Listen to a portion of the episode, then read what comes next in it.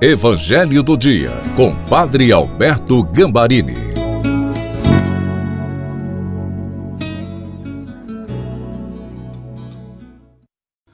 Olá, seja bem-vindo, bem-vinda ao Evangelho do Dia de sábado. Peçamos o Espírito Santo, Pai de amor. Unge-nos com o Espírito Santo em nome de Jesus para que possamos mergulhar na grandeza, na profundidade da palavra e ela possa nos dar todas as bênçãos para este dia. Amém. Em nome do Pai, do Filho e do Espírito Santo. Amém.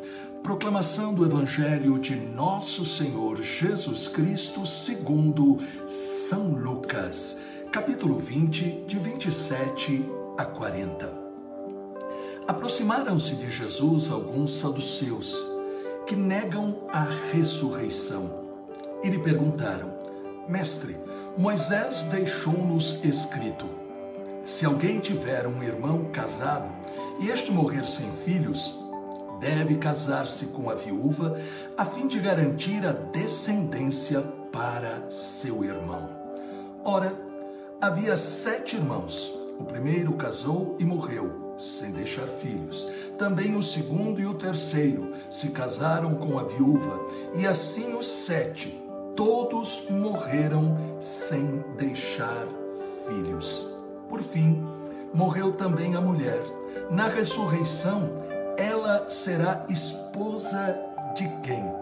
Todos os sete estiveram casados com ela Jesus respondeu aos saduceus: Nesta vida, os homens e as mulheres casam-se, mas os que forem julgados dignos da ressurreição dos mortos e de participar da vida futura, nem eles se casam, nem elas se dão em casamento, e já não poderão morrer, pois serão iguais aos anjos, serão filhos de Deus porque ressuscitaram. Que os mortos ressuscitam, Moisés também o indicou na passagem da sarça, quando chama o Senhor, o Deus de Abraão, o Deus de Isaque, o Deus de Jacó. Deus não é Deus dos mortos, mas dos vivos, pois todos vivem para ele. Alguns doutores da lei disseram a Jesus: Mestre, tu falaste muito bem. E ninguém mais tinha coragem de perguntar coisa alguma a Jesus. Palavra da salvação. Glória a vós, Senhor. A grande pergunta da maioria das pessoas é: o que realmente acontece depois da morte? Existe o céu? Como ele é. Diante desse tema surgem as mais diferentes explicações, inclusive entre quem se diz cristão. A confusão vem porque tentamos fazer do céu uma imagem da vida terrena. Os saduceus, seita judaica que não acreditava na ressurreição, na imortalidade da alma e anjos, prepararam uma armadilha para comprometer Jesus. Apresentam um caso de um irmão casado que morre sem deixar filhos. O costume era um irmão vivo casar com a viúva para deixar descendência para o irmão. A viúva casou com os sete irmãos e os saduceus, então, de modo malicioso, perguntam, aí em Lucas, no capítulo 20, versículo 33, na ressurreição, ela será a esposa de quem? Esta pergunta quer saber se a vida eterna é uma continuação desta vida, mas uma continuação como é esta vida. Jesus explica esta confusão por meio de dois argumentos. Primeiro, o ter filhos é um dos propósitos do casamento para perpetuar a família. Na vida eterna, isso não será mais necessário, pois os justos não morrerão. Seremos nós, mas de um modo novo, pois seremos como anjos.